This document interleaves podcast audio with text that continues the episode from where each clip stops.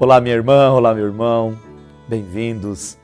Eu sou o Padre Romeu, sou o pároco da Paróquia Santa Terezinha, em São Bernardo, região centro, e é com grande alegria que iniciamos o nosso programa Verbo, a Palavra de Deus da Diocese de Santo André.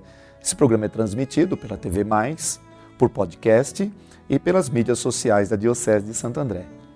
Neste dia 11 de julho, um domingo, nós celebraríamos São Bento, mas como é domingo, esta memória se torna facultativa. E o evangelho que teremos a oportunidade de ver é Marcos, no capítulo 6, dos versos 7 a 13. Jesus chamou os doze e começou a enviá-los dois a dois, dando-lhes poder sobre os espíritos impuros. Recomendou-lhes que não levassem nada para o caminho, a não ser um cajado, nem pão, nem sacola, nem dinheiro na cintura.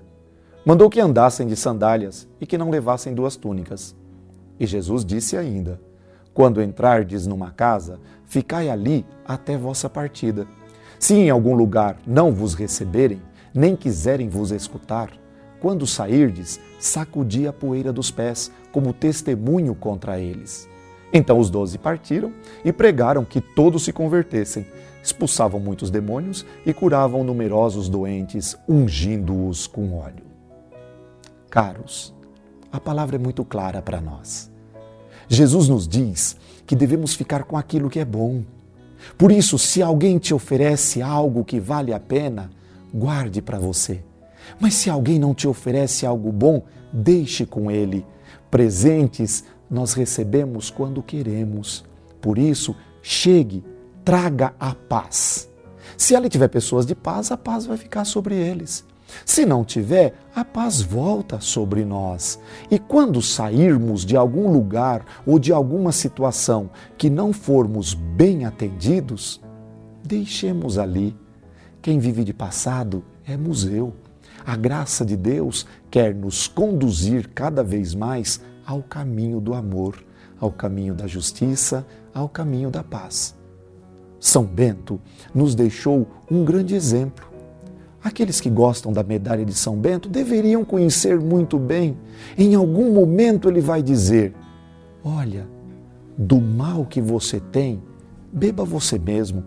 Eu não vou beber do seu mal, eu vou beber da graça de Deus.